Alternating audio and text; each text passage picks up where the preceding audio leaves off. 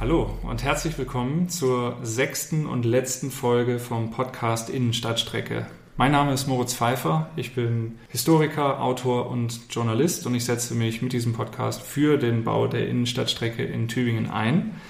Und ja, wir sind am Ende einer längeren Reise angekommen. Das ist die sechste Folge. Wir sind jetzt heute knapp zwei Wochen vor dem Bürgerentscheid am 26.09., wo die Tübingerinnen und Tübinger abstimmen, ob durch die Stadt eine ja, Straßenbahnlinie gebaut werden soll oder nicht.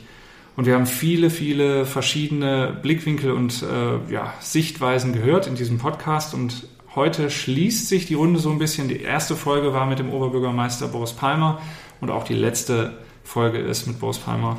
Hallo Boris. Hallo Moritz.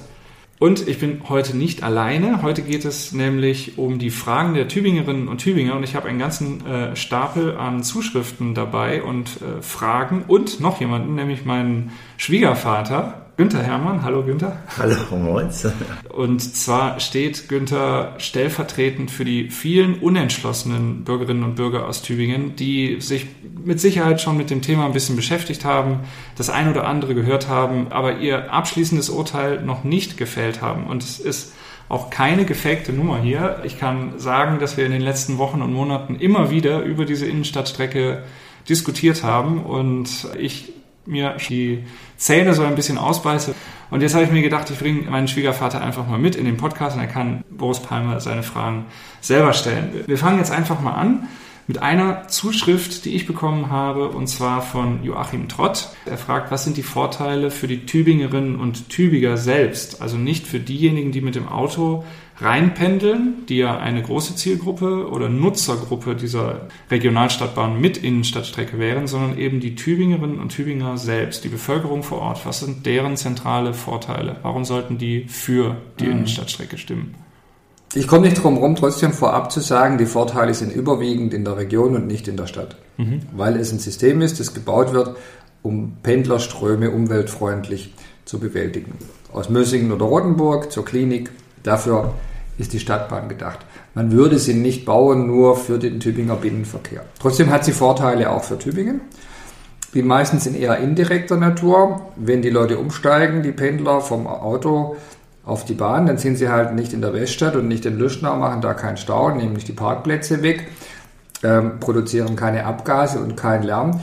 Und ich kann hier aus meiner Praxis als Oberbürgermeister sagen, es gibt wenig, über das sich Menschen mehr aufregen, als über den Lärm direkt vor ihrer Wohnung, den der Autoverkehr verursacht. Jeder will, dass die Autos vor der eigenen Wohnung weg sind.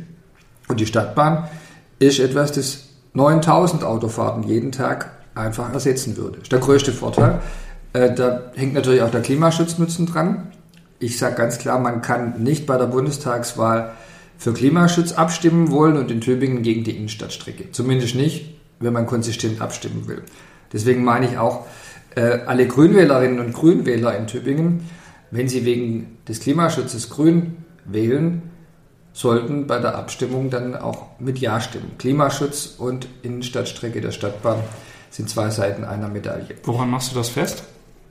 An den verlagerten Autofahrten. Ich meine, da gibt es eine komische Diskussion, dass ausgerechnet in Tübingen der Bau einer Schieneninfrastruktur dem Klima schadet. Äh, aber wenn man so bundesweit um sich hört, dann gibt es eigentlich keine Stadt, die behauptet, schon in Ordnung, äh, die Bundesstraßen vierspurig auszubauen, Tunnelröhren zu graben für Unterjesingen und für die Südstadt und äh, im Steinlachtal nochmal eine, Autobahn hin, hinknallen. Das ist alles okay, macht der Umwelt nichts. Aber wenn man in der Innenstadt ein paar Straßenbahngleise verlegt, dann ist das schlecht fürs Klima. Also ich meine, das ist schon irgendwie ziemlich verquer und deswegen sind ja auch alle Umweltverbände ganz klar der Auffassung, man muss fürs Klima für die Innenstadtstrecke stimmen. Und übrigens an der Debatte merke ich auch, das kommt bei den Leuten auch nicht an. Also wenn ich mit den Leuten auf der Straße schwätze, da kommt keiner zu mir und sagt, aber Geld, das ist schon so, äh, Straßenbahnen sind schlecht für die Umwelt. Das ist so offensichtlich falsch, dass man mhm. darüber nicht so arg viel streiten muss. Es gibt aber auch noch verkehrliche Vorteile. Äh, ich sage mal, äh, nehmen wir mal Waldhäuser Ost, ein Stadtteil mit 6000 Einwohnern, die kriegen einen Hauptbahnhof, um es mal ein bisschen plastisch zu formulieren. Ich kann in Waldhäuser Ost einsteigen in einen Zug und ohne Umsteigen nach Reutlingen, nach Engstingen, nach Mössingen, nach Entringen, nach Rottenburg fahren. Das war bisher nicht möglich. Dafür musste ich immer erst 20, 25 Minuten bis zum Tübinger Hauptbahnhof äh, kommen und dann erst hatte ich äh, eine Zuganbindung. Das ist, glaube ich, schon ziemlich drastischer Vorteil auch für Tübinger. Und eine zweite Strecke würde ich rausnehmen, äh, wenn ich vom Süden, ob jetzt äh, vom Güterbahnhofsviertel oder von deren Dingen am Bahnhof, wenn ich da einsteigen kann und mit dem Zug direkt zur Klinik oder zur Uni komme, das ist schon ein erheblicher Qualitätsgewinn gegenüber dem, was man heute hat, mit sehr umwegiger Führung, zum Beispiel der Linie 5. Die Fahrzeit äh, wird äh, fast halbiert in solchen Direktrelationen. Oder äh, wenn man an die Leute denkt, die im Regierungspräsidium arbeiten, wo ein neuer Haltepunkt hinkommt, die ganzen neuen Haltepunkte, die dann wieder verknüpft werden mit der Innenstadt. Es wird auch viele Tübinger geben, die nachher in der Straßenbahn sitzen, statt bisher im Bus. Wenn du Fragen hast, die sich direkt auf sowas beziehen, kannst du auch immer reingehen. Ja, also das, das ist ganz interessant, weil äh, meine erste Frage äh, geht eigentlich in eine ähnliche Richtung. Und zwar, ich erinnere mich noch an eine Schlagzeile im Tagblatt ganz zu Beginn der Stadtplandiskussion. Da stand dran, OB Palmer, Doppelpunkt, für Tübingen wird es schlechter. Und die Frage, meine Frage wäre, also gilt das heute noch? Das habe ich jetzt gerade eben gehört, das gilt offensichtlich nicht mehr. Aber was hat sich an dieser Einschätzung seit damals verändert? Gar nichts. Die Erinnerung hat sich Trönt. verändert. Die Erinnerung hat sich verändert. Ich habe nie gesagt, es wird schlechter.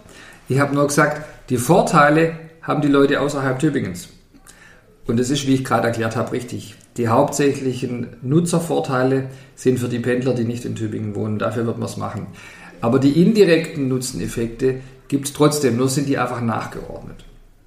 Wir Tübinger haben überwiegend indirekten Nutzen, können uns freuen, dass die von außen gut an ihren Arbeitsplatz kommen. Ich sage mal, der soziale Gedanke würde mich für ein Jahr bewegen. Wenn ich daran denke, dass ich darauf angewiesen sein könnte im Alter, dass das Klinikum Personal findet und die nicht alle in Tübingen wohnen können, ich glaube, da sind wir uns einig, den Wohnraum gibt es nicht. Und die dann äh, darauf angewiesen sind, kostengünstig, umweltfreundlich und bequem zur Arbeit zu kommen. Da bin ich doch froh, wenn die in Mössingen wohnen kann und trotzdem innerhalb von einer halben Stunde ohne großes Theater und ohne ein Auto haben zu müssen zu ihrer Arbeit kommt und mir dann hilft, wenn ich krank bin. Das heißt, die Headline äh, OB Palmer für Tübingen wird schlechter gab es Die gab es nie. Das können wir überprüfen, ich bin fest überzeugt, die gab es so nicht. Stichwort Mühlstraße ist natürlich auch ein Punkt, der, wenn ich mit, mit Leuten rede in Tübingen, ich rede mit, mit vielen, und äh, das ist natürlich der kritische Punkt, das ist jedem klar. Die Mühlstraße ist so ein, ein, ein, ein Big Point in der ganzen Diskussion und jetzt hat auch mein Namensvetter Winne Hermann sich auch noch gemeldet und gemeint, ob man nicht die, die Mauer versetzen könne. Offensichtlich ist auch ihm klar, dass es dort äh, irgendwie eng wird. Und das Gleiche äh, gilt meiner Meinung nach auch schon für die Karlstraße, die ja äh, eigentlich auch ganz schön geworden ist. Das ist ein, tolles Nebeneinander da in der, in, vor dem Zinser und da vor, vor diesen Cafés. Und da muss man auch, äh, oder wird befürchtet, dass diese Aufenthaltsqualität, die da entstanden ist mit den Cafés und mit den Fahrradfahrern und dann dass das vielleicht nachher nicht mehr so sein wird, zumindest, dass, dass es enger wird. Ähm, also das ist äh, grundsätzlich so ein, ein, Punkt, der für viele eine große Rolle spielt. Meine Frage jetzt, wurden denn die alternativen Innenstadtstrecken, ich rede jetzt also nicht von den Schnellbussen und auch nicht von der Tram über den Hagelocher Weg da hoch, sondern eventuell Schlossbergtunnel durch und dann über die Westbahnhofstraße sozusagen wieder an Richtung Uni. Wurde das eigentlich ausreichend geprüft? Ich hätte vor vier Wochen noch gesagt, ja. Das wurde nämlich nicht geprüft. Und äh, warum hätte ich dann trotzdem gesagt, ja, das wurde ausreichend geprüft? Weil es da einfach, bevor man prüft, ganz starke Gegenargumente gibt. Also das Gegenargument gegen die Umnutzung einer Tunnelröhre äh, im Schlossberg äh, ist ziemlich simpel. Da hat man eine vierspurige B28 vor und 8 im Tunnel und versucht es dann alles täglich zweispurig abzuwickeln.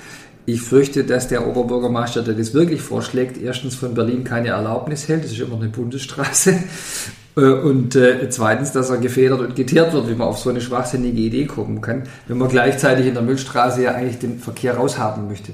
Also ich halte es für wichtiger, dass wir den, endlich den Autoverkehr aus der Müllstraße raushalten, als dass wir jetzt einen Engpass im Schlossbergtunnel äh, schaffen. Aber ich will trotzdem sagen, äh, dass ich es jetzt anders bewerte als vor vier Wochen. Warum? Weil ich jetzt so viele Gespräche mit Leuten geführt habe, die mir gesagt haben, ich sehe das, das ist wichtig für den Klimaschutz, für die Region, für die Beschäftigten, für die Arbeitgeber. Das geht auch problemlos äh, im Bereich des Nordrings, der ist riesenbreit und da hat man den Platz verschieden, alles gar kein Ding. Aber ich werde wahrscheinlich dagegen stimmen, weil ich das mit der Müllstraße und, mhm. und diesen Innenstadtbereich einfach zu eng finde und das geht so nicht. Ja?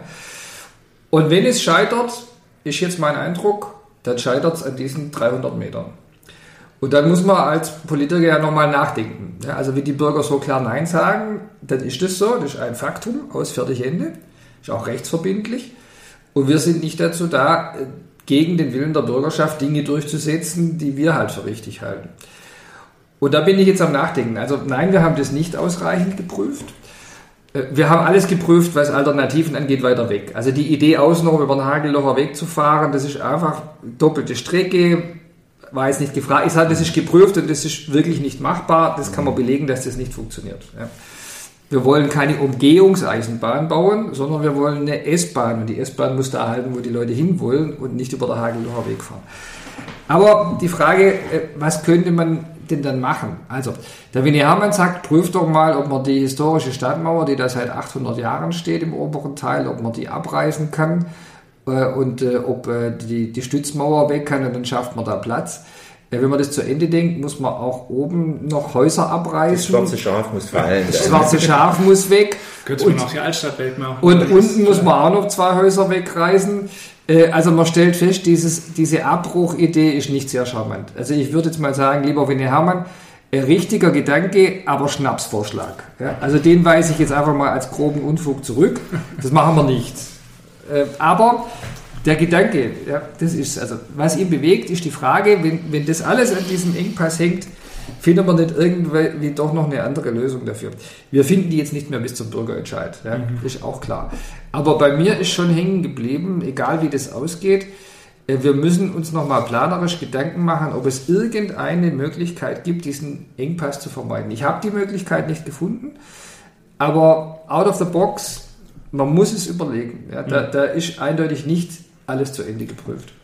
Aber dann gucken wir uns doch genau diese, dieses Nadelöhr nochmal ein bisschen genauer an. Ich habe nämlich auch eine Zuschrift bekommen von Helen Lüttke, die bezieht sich eben auch auf die äh, Mühlstraße aus Fahrradfahrersicht. Da ist ja oft die Angst, dass man in die Schienen einfädelt und dann stürzen könnte. Sie sagt, ähm, sie ist für die Innenstadtstrecke und sieht auch nicht das Problem. Sie sagt, sie habe lange in Zürich gewohnt, wo Schienen zum Stadtbild völlig selbstverständlich dazugehören und da fallen die Leute auch nicht alle zehn Sekunden auf die Nase. Kenne ich selbst auch aus Freiburg, wo ich studiert habe, wo das auch ganz äh, normal ist. Aber es ist nun mal, kann man nicht leugnen, eine enge Stelle. Wie würde das aussehen? Wie ist da die, genaue, die, die genauen Abmessungen? Wie ist gewährleistet, dass da keine Fahrradfahrer stürzen und dass da genug Platz ist für alle? Also es gibt zwei Vorschläge im Moment. Der eine sagt, wir lassen die Verkehrsflächen so, wie sie sind, also etwa 5 Meter Geh- und Radweg am Rand. Mhm. Und Auf einer Seite dann eben. Bei den Häusern. Mhm. Und dann eben die Fahrbahn mit etwa 6,50 Breite und dann die Gleise eben äh, eher mittig. Die Bahnen überragen ja die Gleise sehr mhm. weit. Und dann hat man eben diese vier Rillen in der Straße. Das halte ich persönlich für den besseren, weil das bergauf den langsamen Radlern so wie heute die Chance lässt, da ganz weg zu sein mhm. von der Fahrbahn. Und äh, bergab meine ich, dass auch heute schon, das kennt jeder, dass der Bus dahinter einem fährt, äh, dass auch heute schon gewährleistet ist, dass man vor, vor einem Fahrzeug fahren kann, weil 20, 25 ist bergab dort gut möglich, auch ohne große Körperkraft. Und das Steuern auf einem 1,30 Meter, äh, 30, 1,50 Meter breiten Radweg kennt jeder von uns. Also wer die, die, Wilhelmstraße fährt, hat diesen Radweg und ich glaube, fast alle von uns sind in der Lage, sich auf diesen 1,30 Meter aufzuhalten, ohne nach rechts oder links äh, drüber zu fahren. Das wird auch gelingen, wenn da ein Gleis liegt. Deswegen bin ich der Auffassung, dass die Planung funktioniert. Nochmal, ich habe verstanden, dass die meisten Tübinger das einfach nicht wollen und auch anders sehen und sagen, mit diesem Engpass bin ich dann am Ende, ist das für mich ausschlaggebend, bin ich dagegen und wir brauchen wahrscheinlich irgendeine andere Lösung. Aber ich persönlich meine, dass die vorgelegte Planung gut funktioniert. Und dann gibt es noch eine zweite, die ist erst äh, kürzlich entwickelt worden. die will den Radfahrern mehr Platz geben. Die verschiebt die Fahrbahn gewissermaßen äh, zwei Meter zu den Häusern, verbreitert die, nimmt also den heutigen Radanteil weg, gibt ihn der Fahrbahn und verteilt die Gleise dann auf dieser neuen Fahrbahn eher mittig, sodass rechts und links mehr Platz entsteht, der dann auf der Fahrbahn ist. Nachteil, der Gehweg ist nur noch zwei Meter breit, 2,50 Meter. Und zwischen diesen beiden Varianten müsste man sich dann in der Realität entscheiden. Das ist nicht festgelegt.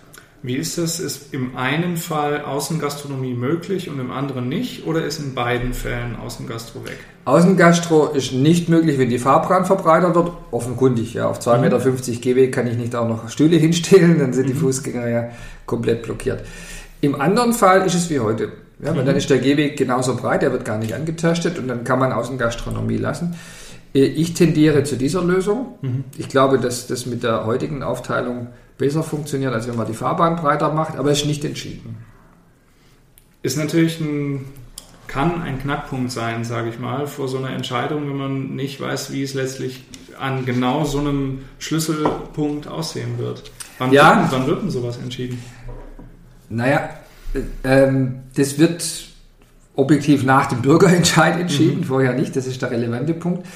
Und es ist entstanden aus der Diskussion über dieses Problem Müllstraße und dann haben die Kritiker so lange gesagt, es ist so schlecht für die Fahrradfahrer, bis die Befürworter im Gemeinderat durchgesetzt haben, dass man jetzt nochmal eine Planung macht, die fahrradfreundlicher ist. Ist sie mhm. auch. Ja äh, halt mit dem äh, Nachteil, Nachteil für die Fußgänger und, und für die mhm. Außengastronomie. Und seit es diese Variante gibt, sagen die Gegner jetzt nicht mehr so viel über die Fahrradfahrer, sondern sagen, ihr nehmt uns die Außengastronomie weg.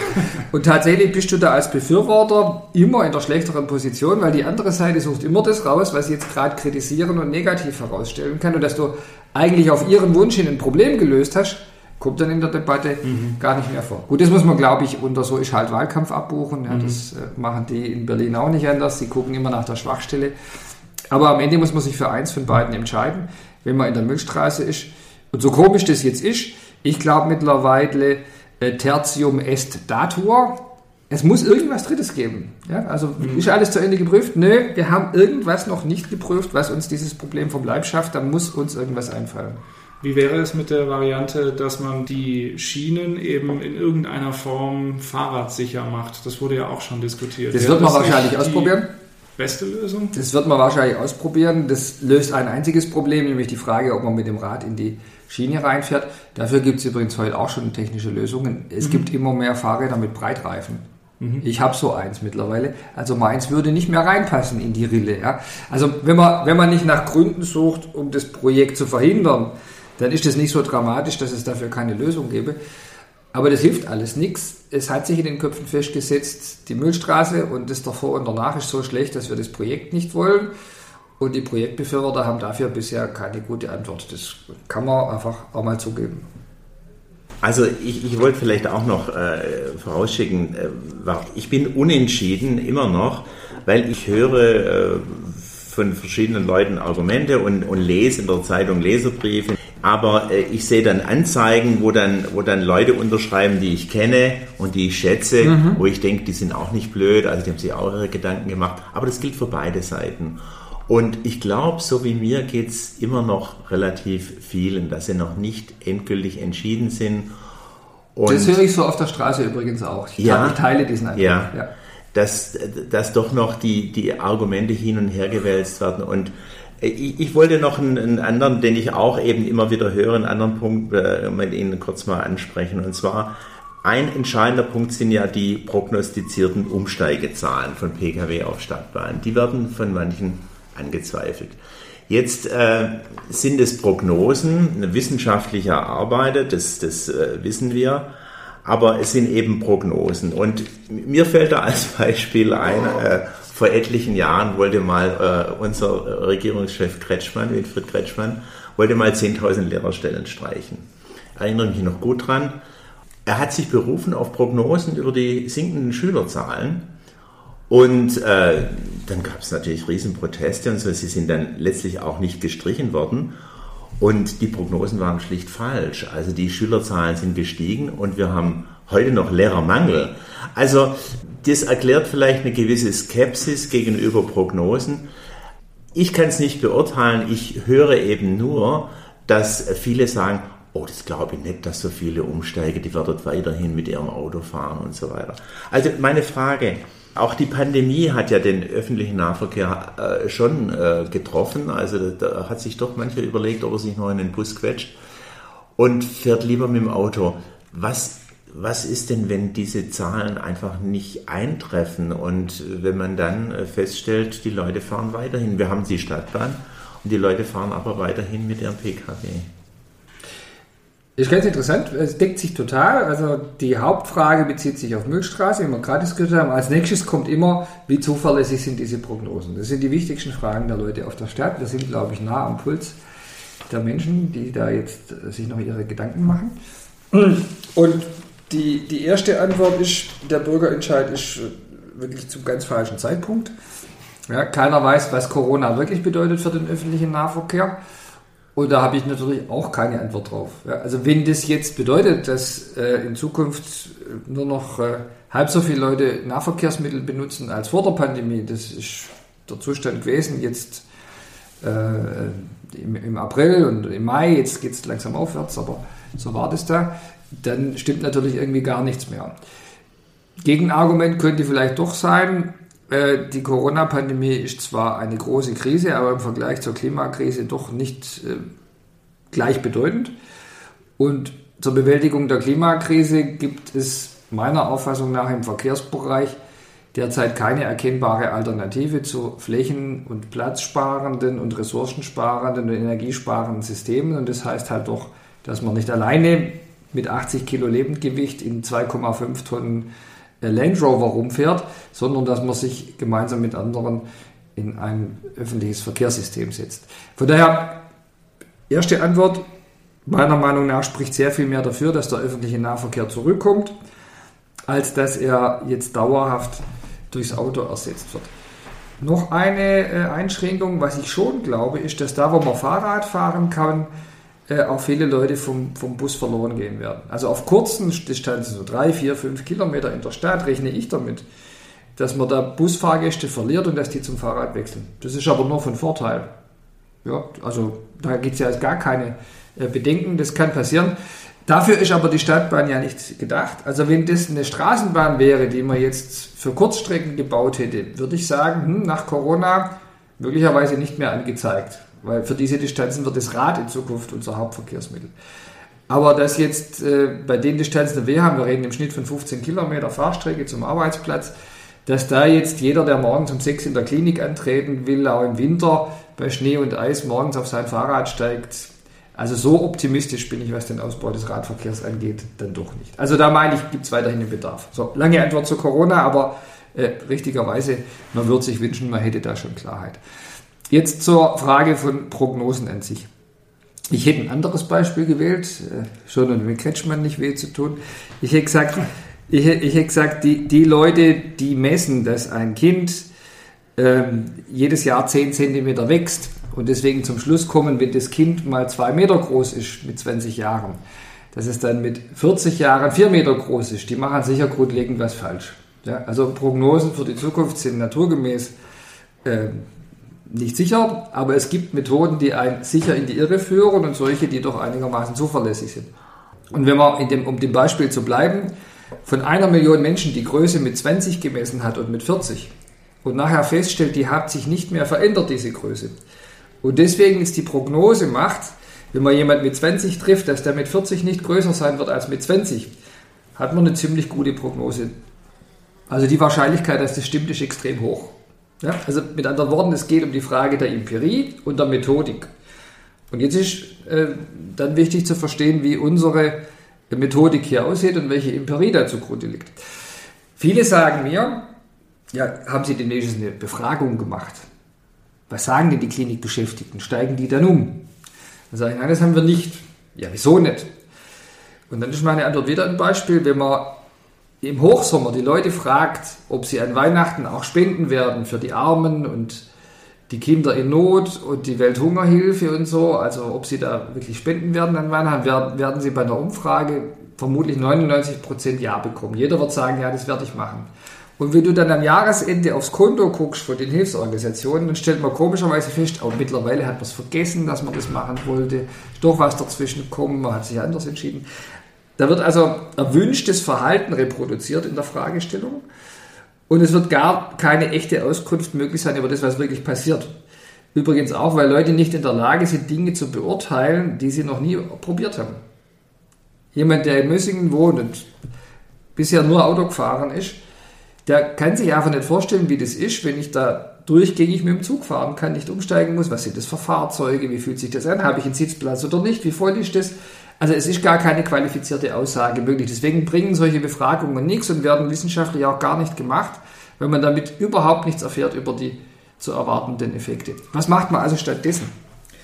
Man nimmt sich alle vergleichbaren Projekte, die, die bisher schon gemacht wurden in Deutschland, schaut sich an, wie war es da vorher, wie war es nachher? Wie waren die Fahrzeiten fürs Auto? Wie waren die Fahrzeiten im öffentlichen Verkehr?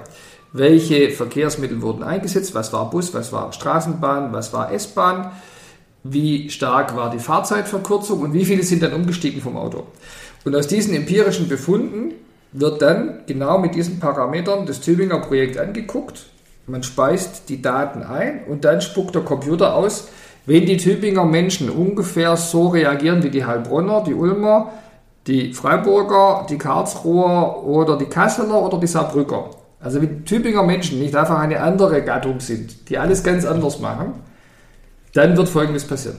Und deswegen ist das eine sehr zuverlässige Methodik. Also da kann man vertrauen, ja, weil sie fundiert ist, empirisch und abgesichert in anderen Projekten und bei den anderen Projekten immer gute Trefferquoten hatte. Also die Vorhersagen dort haben sich bewahrheitet. Und wenn man das alles dann zusammennimmt, glaube ich, dass man sagen kann, diese prognostizierten 9000 Autofahrten, die entfallen werden jeden Tag in Tübingen, wenn die Innenstadtstrecke voll in Betrieb ist, die sind ein zuverlässiger unterer Wert des Effekts. Das wird mit ziemlicher Wahrscheinlichkeit noch mehr bringen als nur 9000 ersetzte Autofahrten. Und ich finde, das ist schon ein Wort. Ich habe eine Zuschrift bekommen, die ich mal äh, hier noch in den Raum werfen will. Da ging es nämlich auch noch um die äh, Mühlstraße und Wilhelmstraße, um das Thema danach vielleicht dann auch abzuschließen. Und zwar kommt die von Michael Renz und ähm, er fürchtet äh, so ein bisschen, dass da ein Stau entsteht, dadurch, dass sich der Tross an Fahrzeugen des ÖPNVs stauen könnte wenn nämlich die ähm, Busse zum Beispiel warten müssen, bis ein, eine, eine eingefahrene Straßenbahn von der Haltestelle weitergefahren ist und dann erst aufrücken können und ähm, nachfahren. Da befürchtet er einen Ziehharmonika-Effekt und das, wenn in, gerade in Stoßzeiten ähm, wären das natürlich viele Fahrzeuge und ähm, heute würden ja schon drei bis vier Busse da mal hintereinander halten und wenn da jetzt noch eine Straßenbahn dann auch noch steht und die Busse warten müssen, führt das dann nicht zu ähm, Verzögerungen und Stau. Mhm. Also muss man schon überlegen, wo könnte dieses Problem auftreten? Nicht bezogen genau auf Neckarbrücke, Mühlstraße, Wilhelmstraße. Darauf genau. bezog sich die Frage. Genau. Es kann nicht auftreten im Hauptbahnhof, weil da sind Busbahnhof und Bahnhof getrennt, also kein Problem. Und es kann auch schon nicht mehr auftreten im Bereich Melinstraße und alles, was danach kommt, zu den Kliniken, weil dort fahren ja kaum noch Busse, mhm. wenn die Stadtbahn kommt. Also es geht nur um zwei Haltestellen, um das Problem mal einzukreisen. Und jetzt sind es wieder die in dem Bereich, wo das ganze Problem liegt. Ja? Also wir kommen immer wieder auf diesen Innenstadtbereich, nämlich Neckarbrücke und Wilhelmstraße. In der Milchstraße gibt es ja keine Haltestelle, da kann es also nicht auftreten. Und da kann man jetzt äh, Folgendes sagen. Das Problem gibt es heute schon, zutreffend beobachtet. Busse stauen sich gegenseitig, führt auch zur Fahrzeitverlust. Das wird mit der Stadtbahn aber besser und nicht schlechter. Warum? Weil die Stadtbahn aufgrund ihrer Länge so viel Personen transportieren kann wie vier Gelenkbusse, weil sie durch die breiteren Türen, die größeren Einstiegsbereiche, bessere Aus- und Einstiegsfrequenzen, also wenn man sich einen Zug im Bahnhof anguckt, wie schnell man da raus und reinkommt und einen Bus, dann merkt man, das geht mhm. schneller am Zug. Äh, das führt dazu, der Fahrgastwechsel geht schneller, die Bahn kommt schneller wieder weg als ein Bus und eine Bahn ersetzt vier Gelenkbusse. Und das führt in der Summe zu, dazu, dass man sogar besser damit abschneidet. Also diese großen Fahrzeuge sind in der Lage, mehr Leute in der gleichen Zeit zu transportieren, wie die im Vergleich dazu kleinen Gelenkbusse. Und da wir ja auf der Strecke zur Klinik die heute fahrenden Busse weitgehend durch die Bahn ersetzen, haben wir weniger Busse, an den, an den Bussteigen. Und die wenigen Bahnen, acht Stück pro Stunde und Richtung, die verursachen weniger Busstau, als die Busse sich heute schon gegenseitig behindern. Also es wird besser und nicht schlechter mhm. durch die Innenstadtbahn.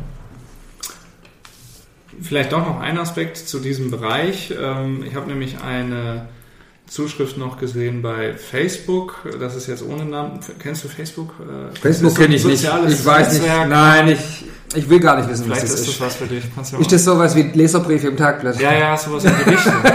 guck's, guck's dir mal an.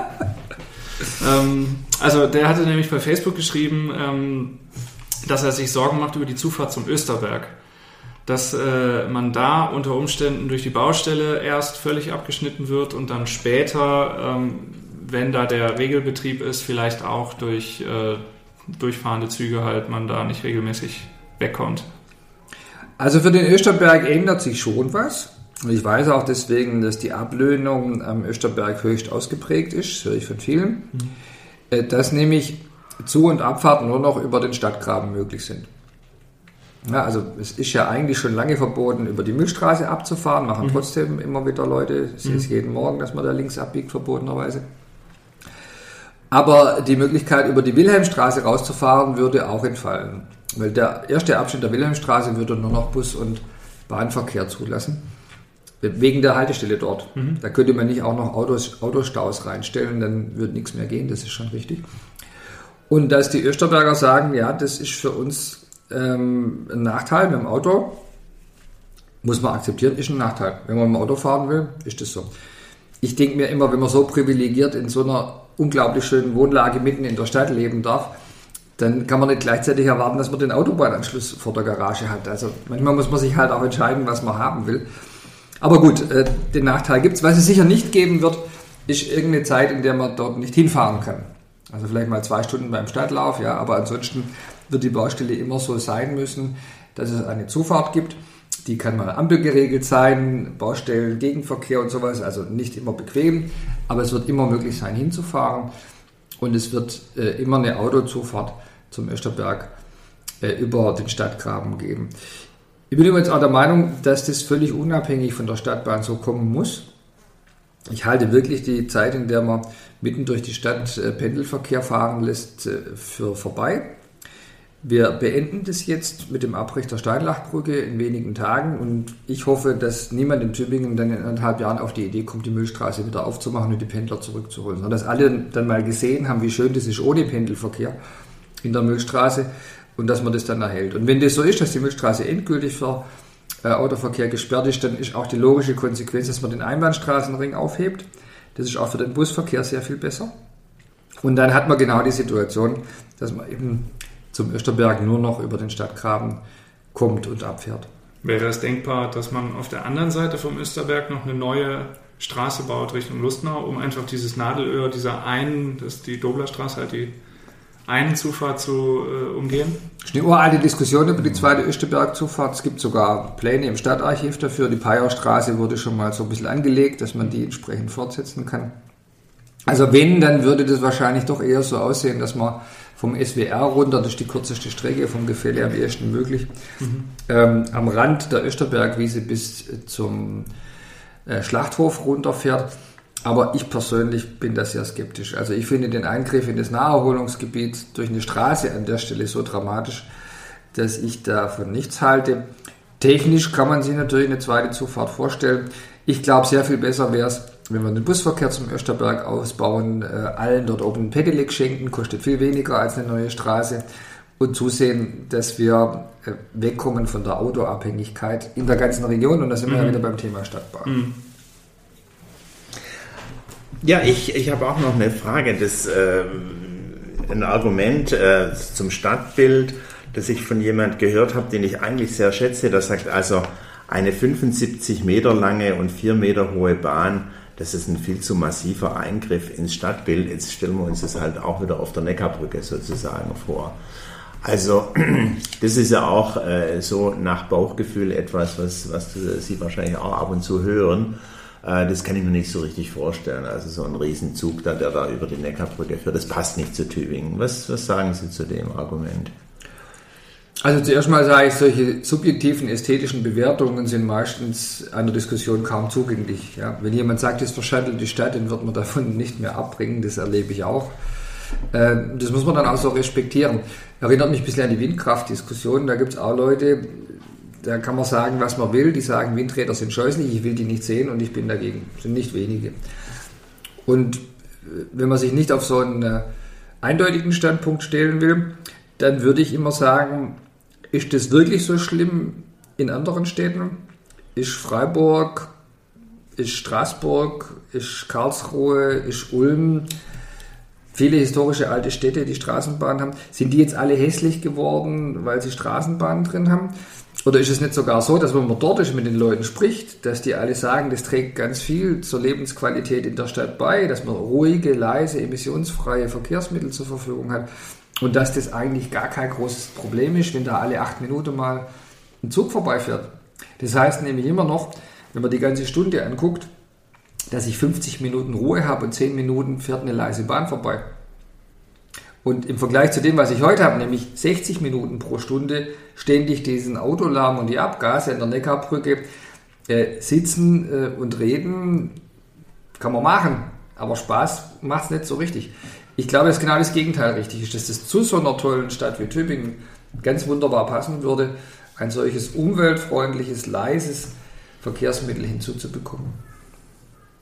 Einen Aspekt haben wir hier noch mit einer Zuschrift von Christoph Feucht und das ist wirklich nicht äh, kein Nebenaspekt, nämlich die Kosten. Er sagt, ähm, ihn würde interessieren, welchen Anteil am Tübinger Haushalt eigentlich die Kosten für den Bau äh, der Regionalstadtbahn, den Bau der Innenstadtstrecke und später dann die ähm, Betriebskosten haben. Also äh, er sagt ganz äh, ja, provokativ, muss sich Tübingen da krass verschulden. Mhm. Die Frage ist ja gezielt auf den Tübinger Haushalt gestellt. Deswegen muss ich vorweg noch eine Bemerkung machen. Das, was ich jetzt sage, wirkt unglaubwürdig, liegt aber daran, dass fast alle Kosten nicht vom Tübinger Haushalt bezahlt werden müssen. Wieso ist das so? Bund und Länder haben vor zwei Jahren ein Gesetz verabschiedet, das sagt, wir erhöhen die Zuschüsse für kommunale Schienenverkehrsinfrastruktur im Absolutbetrag. Wir verdreifachen das Geld, das es dafür gibt. Und wir erhöhen die Bundesanteile. Bisher waren das 60 Prozent, jetzt 80 Prozent der Kosten. Und das Land legt nochmal oben drauf sodass man sagen kann, die Investition ist voll finanziert über Bund und Länder. An den Kommunen bleiben noch Zusatzkosten wie Planungen, hängen aber nicht mehr. Ähm, und weil das so ist, also weil überwiegend Bund und Land die Investition bezahlen, kommt davon bei der Stadt praktisch gar nichts an. Die Rechnung geht so, der kommunale Anteil wird irgendwo zwischen 40 und 50 Millionen Euro liegen. Mehr müssen wir nicht bezahlen als Kommunen, alle Kommunen in der Region, weil alles andere Bund und Land bezahlen. Und dieser Betrag wiederum wird von den Landkreisen Reutlingen und Sigmaringen mit übernommen zu 20 Prozent. Und was dann übrig bleibt, zahlt alles der Landkreis Tübingen. Das heißt, die Stadtkasse zahlt erstmal gar nichts. Berechtigter Einwand, aber der Landkreis refinanziert sich über die Städte und Gemeinden. Tübingen ist große Stadt im Kreis. Wir zahlen etwas mehr als 40 Prozent aller Ausgaben des Kreises aus unserer Kasse. Und dann bleiben von den Baukosten unter 20 Millionen übrig, die auf die Stadtkasse zukommen. Das, das bezieht sich jetzt auf die Regionalstadtbahn oder auf nur die auf die Innenstadtstrecke? Nur die Innenstadtstrecke. Wir reden von der Innenstadtstrecke. Nur die steht ja im Streit. Mhm. Und dieser Kostenanteil verteilt sich dann wiederum auf die Abschreibungsdauer, im Schnitt etwa 30 Jahre. 20 Millionen auf 30 Jahre verteilt ist weniger als eine Million. Also ist die Belastung aus den Baukosten. Die ist wirklich gering im Vergleich zu den Gesamtausgaben der Stadt. Das städtische Haushaltsvolumen liegt über 300 Millionen Euro jährlich. Also da wird, glaube ich, in der Dimension klar, das kann Tübingen stemmen. Und wie sieht es später aus mit, mit den laufenden Betriebskosten? Und die Betriebskosten, es ist ähnlich. Da hat der Kreis uns zugesagt, dass er die Hälfte übernimmt aller Regionalstadtbahnkosten in Tübingen. Das ist ganz anders als heute, weil bisher zahlt der Kreis nur für Buslinien im Kreis und nicht in der Stadt. Also wir zahlen 100% der Buskosten. Die Busse fallen aber weg auf der Strecke, wo künftig die Stadtbahn fährt. Das heißt, diese Kosten muss die Stadt nicht mehr bezahlen. Und das führt dazu, dass wir im Betrieb wahrscheinlich eine Null haben. Also die Ersparnisse beim Busverkehr sind so groß, dass wir das, was wir die Stadtbahn zahlen müssen, weil der Kreis die Hälfte der Stadtbahnkosten übernimmt und keine Buskosten übernimmt, dass da am Ende mehr oder weniger Null rauskommt. Also, lange Rede, kurzer Sinn. Es gibt wirklich finanziell überhaupt keinen Grund, gegen die Innenstadtstrecke zu stimmen. Das sieht ein bisschen anders aus, wenn man die Regionalstadtbahn als Ganzes anschaut. Die wird Tübingen jährlich, wenn das ganze System läuft, mehr als 5 Millionen Euro kosten, die Stadt. Kann auch noch mehr werden. Will ich mir jetzt nicht ganz festlegen, ob es nicht irgendwann auch 10 sind, je nachdem, wie viel Fahrgäste man transportiert und wie viel Angebot man machen will. Aber bisher sagen ja fast alle, die S-Bahn an sich ist sinnvoll, nur die Frage, ob wir weiterfahren hinterm Hauptbahnhof ist strittig. Und diese ganzen Kosten liegen überwiegend, fast 2 Milliarden Euro Kosten, liegen überwiegend in den Bahnstrecken in der Region. Und dass wir die umsonst betreiben können, das ist halt auch nicht zu erhoffen. Also da muss man sich jetzt entscheiden, darf der Klimaschutz auch mal Geld kosten oder nicht. Und für die S-Bahn-Strecken muss man dieses Geld einsetzen. Aber Hauptaussage für die Innenstadtstrecke ist, die kostet die Stadt Tübingen nicht wesentlich mehr, als wenn man sie nicht baut. Innenstadtstrecke ist für die Stadtkasse nahezu kostenneutral. Ganz anders wäre es, wenn man den Vorschlag der Schnellbusse umsetzen würde. Also wer nur finanzielle Gründe anführt, der muss auf jeden Fall verhindern, dass diese Schnellbusdebatte weitergeführt wird. Weil da kann man, ich kürze es ab, leicht ausrechnen, dass die uns pro Jahr 5 Millionen Euro Defizit kosten würde. Wir würden 40 Prozent mehr Busverkehr anbieten als heute und nur 10 Prozent mehr Fahrgäste gewinnen. Das ist die mhm. Rechnung, die die Alternativenprüfung ergeben hat. Und das ist so unwirtschaftlich. Diese zusätzlichen Busse sind so leer, dass wir jährlich 5 Millionen drauflegen müssten für den Busverkehr. Und das wiederum wäre für die Stadt schon eine sehr, sehr deutliche Belastung. Wie viel Garantie hat man denn, dass diese Kalkulationen am Ende auch eintreten? Also ich meine, man ist ja jetzt durch Stuttgart 21, durch den Berliner Flughafen und so weiter, ist man ja bei solchen Großprojekten durchaus auch mal skeptisch, ob die Rechnungen, die da stehen, am Ende auch eintreten oder ob es nicht mehr ist. Zu Recht. Die Frage ist, ob es wir, äh, wir so ein Großprojekt vor uns haben, das unkalkulierbar ist, oder ob wir nicht noch im übersichtlichen Bereich sind. Ich glaube, das zweite ist der Fall und es gibt dafür jetzt auch den ersten Beleg. Dieses ganze Projekt besteht ja einfach aus Strecken, die man nach und nach macht. Und jede Strecke für sich hat ihren Nutzen und hat ihre Kosten. Diese Module, die verschiedenen. Aber letztlich sind es aber Eisenbahnstrecken. Mhm. Ja. Mhm. Und die erste Strecke von Herrenberg bis Urach ist schon weitgehend gebaut. Die Strommasten im Arlmartal kann jeder sehen, der da mit dem Fahrrad entlang fährt. Die zweigleisigen Abschnitte sind schon da. Und wir haben derzeit äh, Rechnungen, die sagen, dass das am Ende 10 Millionen billiger wird als vorher beim Beschluss im Kreistag gesagt. Ist also sehr solide geplant, mhm. das ist sauber durchgerechnet, es sind auch keine politischen Preise. Die Großprojekte, da gibt es empirische Untersuchungen dazu, die werden immer erst vor den Beschlüssen billig gerechnet und nachher werden sie so viel teurer, weil man die Kosten, die man vorher schon kannte, aber nicht öffentlich zugeben wollte, halt nachträglich dann einräumen muss.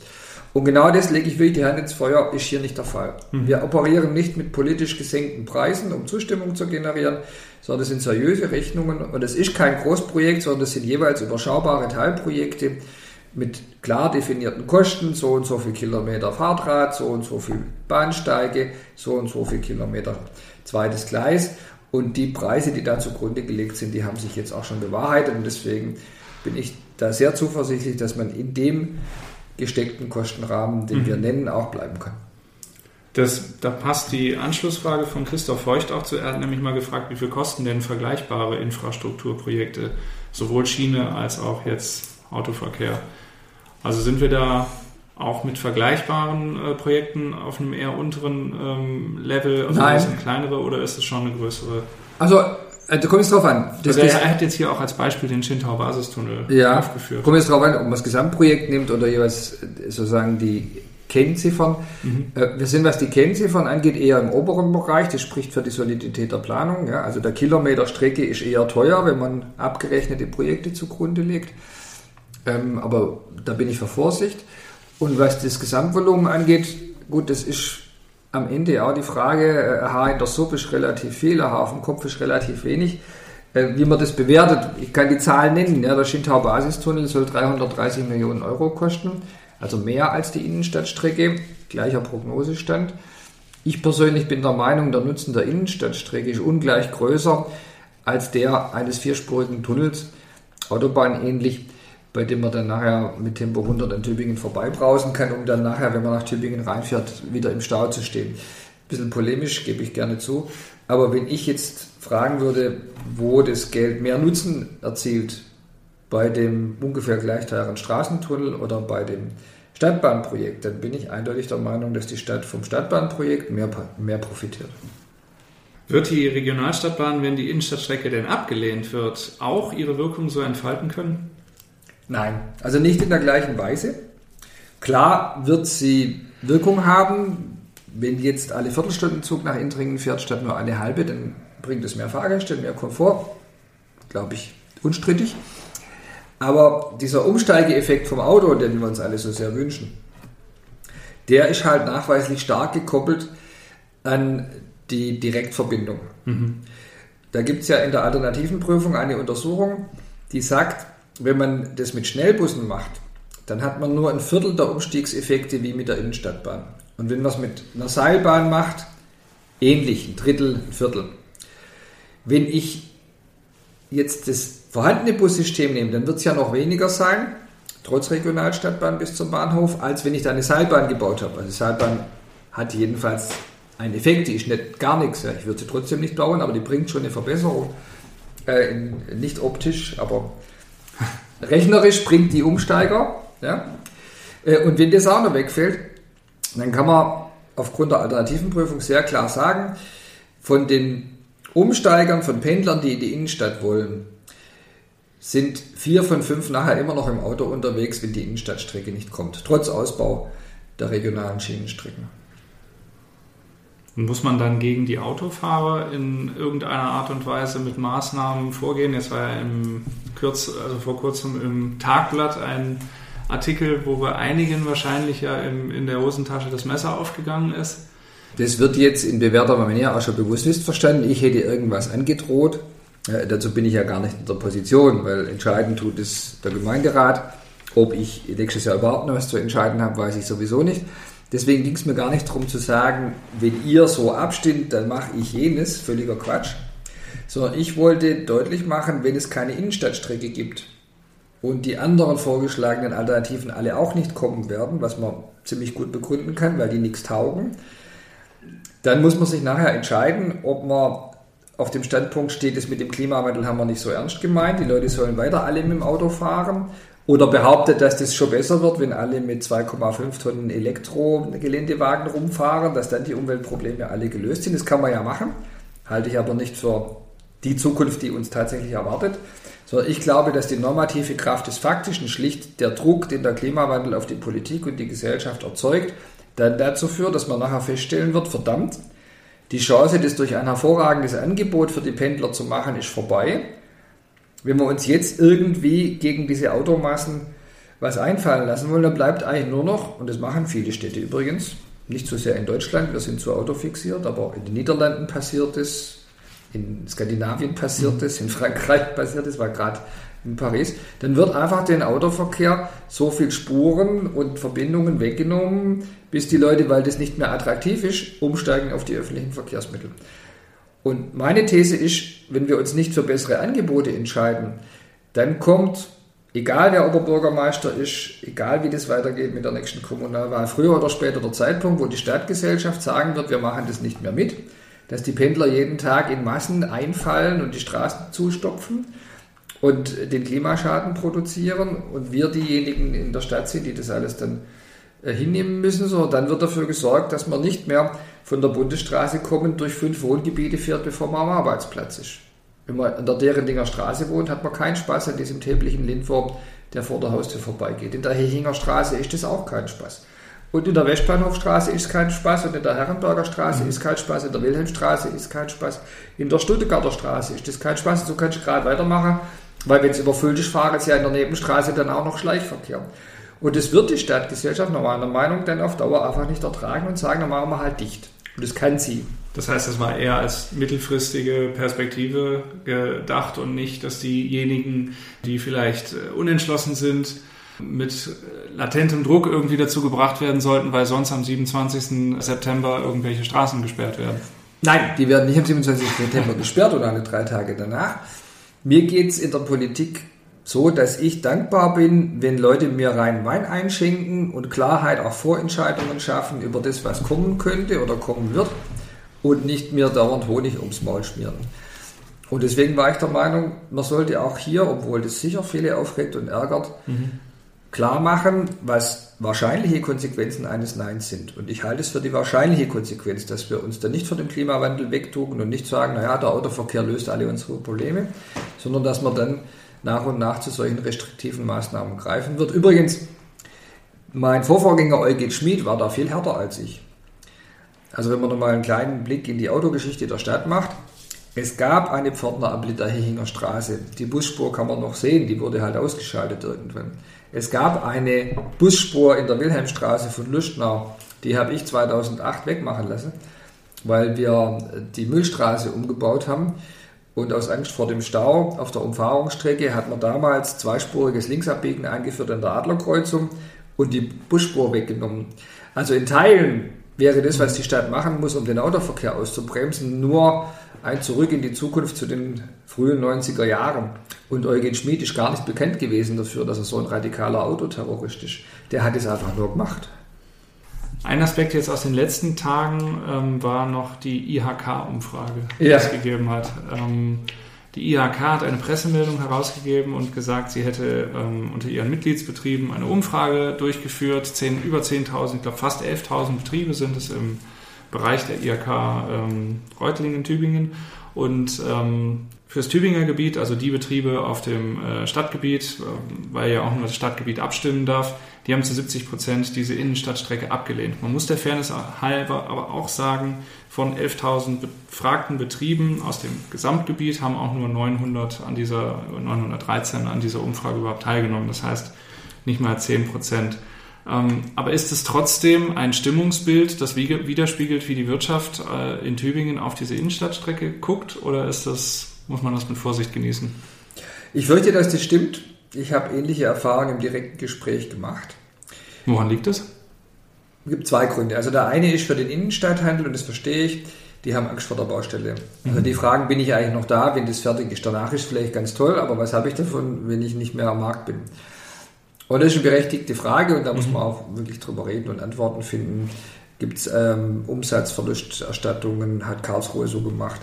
Ähm, kriegen wir das hin, dass ähm, immer garantiert ist, dass man mit dem Auto zu, zu, den Parkhäusern kommt, dass auch in der Baustellenphase immer so, wie wir das jetzt an der Steinlach machen, für Fußgänger und Fahrradfahrer immer eine Brücke da ist. Das muss alles gewährleistet sein, sonst, sonst geht es ja nicht.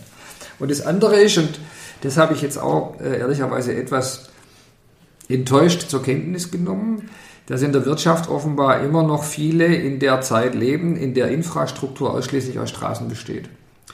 Denn die gleiche IHK kämpft seit Jahrzehnten mit einer Vehemenz für den maximal möglichen Straßenausbau. Es kann gar nie genug Straßen geben.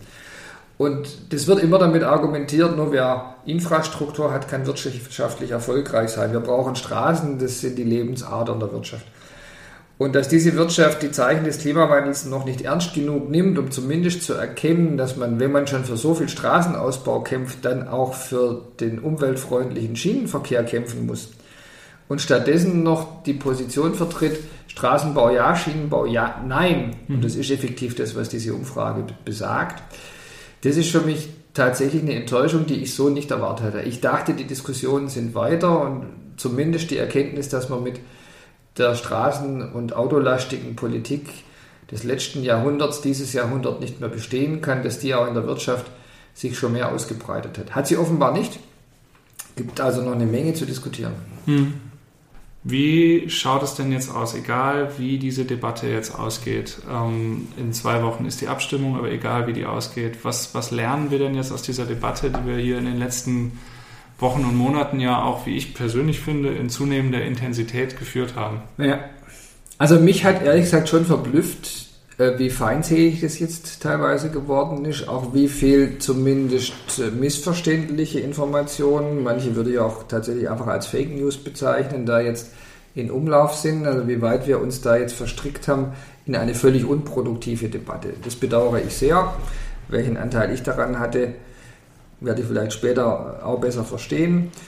Ich frage mich natürlich auch, woher kommt es? Also woher kommt diese Feindseligkeit? Woher kommt dieses Bedürfnis, wirklich jedes denkbare Argument gegen diese Stadtbahn ins Feld zu führen, ob es jetzt wahr ist oder nicht? Und da gibt es ja aus der Verhaltensforschung den schönen Begriff der Rationalisierung. Also man ist ganz sicher gegen etwas, will das einfach nicht haben und sucht dann nachher nach den geeigneten Argumenten, um andere zu überzeugen, aber auch um sich selber die Ablehnung rechtfertigen zu können. Das passiert besonders dann, wenn man etwas ablehnt, bei dem man einen Zielkonflikt sieht. Und die meisten sehen, glaube ich, schon, dass das stimmt, dass das gut ist, im Klimawandel umweltfreundliche Verkehrsmittel auszubauen. Und sich dagegen zu stellen, erfordert erstmal irgendein anderes Argument. Und das sind, glaube ich, diese vielen teils zutreffenden, teils äh, weniger zutreffenden Argumente, die Nebenaspekte herausgreifen und sagen, deswegen bin ich gegen die Stadtbahn. Und etwas verdecken, was eigentlich wirklich dahinter steckt. Und ich glaube, zunehmend verstanden zu haben, dass das, was dahinter steckt, ist eher die Frage ist, welches Bild habe ich von meiner Stadt? Also das sind viele Menschen, die sagen, ich will keine Veränderung. Tübingen so wie es ist, gefällt mir, das ist schön und das ist ja auch. Und da passt es nicht rein. So stelle ich mir die Zukunft nicht vor. Und die Baustelle will ich schon gleich gar nicht haben. Viele Ältere haben ja ganz offen gesagt, wisst ihr, bis das fertig ist, da bin ich ja schon tot. Was soll mir das jetzt bringen? Warum soll ich meine letzten Lebensjahre mit dieser Baustelle zubringen? Das ist ja verständlich und legitim und da kann man gar nichts dagegen sagen. Und wenn das alles so damit reinspielt, äh, dann glaube ich tatsächlich, die große Aufgabe ist es in dieser Situation, für diese Menschen eine Lösung zu finden, die ihre Sorgen tatsächlich ernst nimmt. Wie könnte die aussehen? Ich habe sie nicht, aber ich habe verstanden, dass diese Veränderung von 500 Meter Innenstadt, Baustelle und wie es danach ist, der Grund ist, warum Leute sich so vehement gegen das Gesamtprojekt wehren, obwohl sie durchaus sehen, welche Vorteile es hat. Und dafür hat die Planung bisher nicht die richtige Antwort gefunden. Wobei ich auch jetzt von Jüngeren teilweise gehört habe, die äh, in Frage gestellt haben, ob es immer diese Wachstumspolitik für Tübingen auch sein muss, ob man nicht kleiner bleiben könnte. Also müssen so viele Firmen angesiedelt werden und muss unbedingt äh, die Bevölkerungszahl hochgehen. Nach den Erfahrungen, die ich in der Vergangenheit jetzt gemacht habe, die letzten Wochen in Infostanden, gibt es diese Menschen, aber das ist nicht das, was die Stadtgesellschaft bewegt. Das gab es immer, die wachstumskritische Diskussion, mhm. aber das führt nicht zu dieser vehementen Abwehr, Abwehrreaktion auf die Innenstadtstrecke, sondern da müsste man ja diese Abwehrreaktion bei den eigentlichen Gewerbeansiedlungen, den Universitätserweiterungen an sich und so weiter festmachen. Und da gibt es die, ist aber bei weitem nicht mhm. so vehement und auch nicht so ausgeprägt. Nein, ich glaube wirklich, es geht genau darum, mein Tübingen will ich behalten, das ist schön so wie es ist, das soll sich jetzt nicht so verändern, diese Baustelle soll da auch nicht hin. Und die 500 Meter zwischen Bahnhof und Neuer Aula sind das, woran das alles hängt. Mhm. Und das Projekt scheitert, wenn es scheitert, daran. Und deswegen ist dann die Aufgabe nach dem Bürgerentscheid, egal wie der ausgeht, ähm, selbst bei einem Ja muss man um des Friedens in der Stadt willen sich nochmal über diesen Abschnitt Gedanken machen, ob sich eine bessere Lösung findet. Könnte es passieren, dass es eine Abstimmung über Boris Palmer ist? Also dass Leute auch ablehnen, obwohl sie vielleicht inhaltlich das gar nicht so schlimm finden, aber sagen, nee, ich äh, will das äh, nicht, weil ich den Oberbürgermeister nicht mag. Ich habe klar gesagt, wer mich loswerden will, hat dazu eine gute Chance, nämlich einfach nächstes Jahr, da gibt es OB-Wahl. Und ähm, so wie ich gestrickt bin, muss man sogar befürchten, dass es umgekehrt ist, dass ich, wenn ich äh, äh eine Niederlage erleide, dann erst recht versuche, da nachher nochmal da nachher noch mal dagegen aufzubegehren und einen Weg zu finden. Also ähm, alle, die ja. man nicht leiden können, bitte für die Innenstadtstrecke äh, stimmen, weil er sich dann vielleicht zur Ruhe setzt. So könnte man es eher formulieren, das wäre plausibler, äh, aber auch nicht richtig. Aber Spaß beiseite. Der Grund, warum man so einen Bürgerentscheid durchführt, ist ja gerade der, dass man nicht mit der Gemeinderatswahl oder der Oberbürgermeisterwahl, wo ganz andere Dinge gleichzeitig zur Abstimmung stehen, gezwungen wird, sich in einer Sache zu entscheiden, obwohl man vielleicht 90% Übereinstimmung hat, aber hier mal anders abstimmen möchte. Und ich treffe viele Leute, die mir auf dem Marktplatz sagen, Herr Palmer, Sie machen eine gute Politik, aber hier bin ich anderer Meinung. Mhm.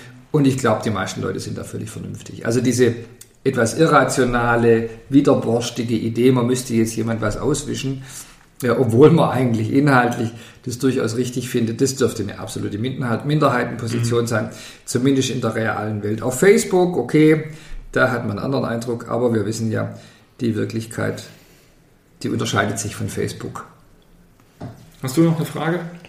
Nee, Ähm, Im Augenblick nicht. Ich muss jetzt äh, das alles sich setzen lassen und du wirst auch nicht gezwungen, hier jetzt eine drüber, nach, äh, drüber Keine Bekenntnisse bitte. Keine Bekenntnisse, genau. Und äh, es ist ja noch ein bisschen Zeit und äh, da werden noch viele Gespräche notwendig sein und auch äh, stattfinden und dann wird eine vernünftige Entscheidung gefällt.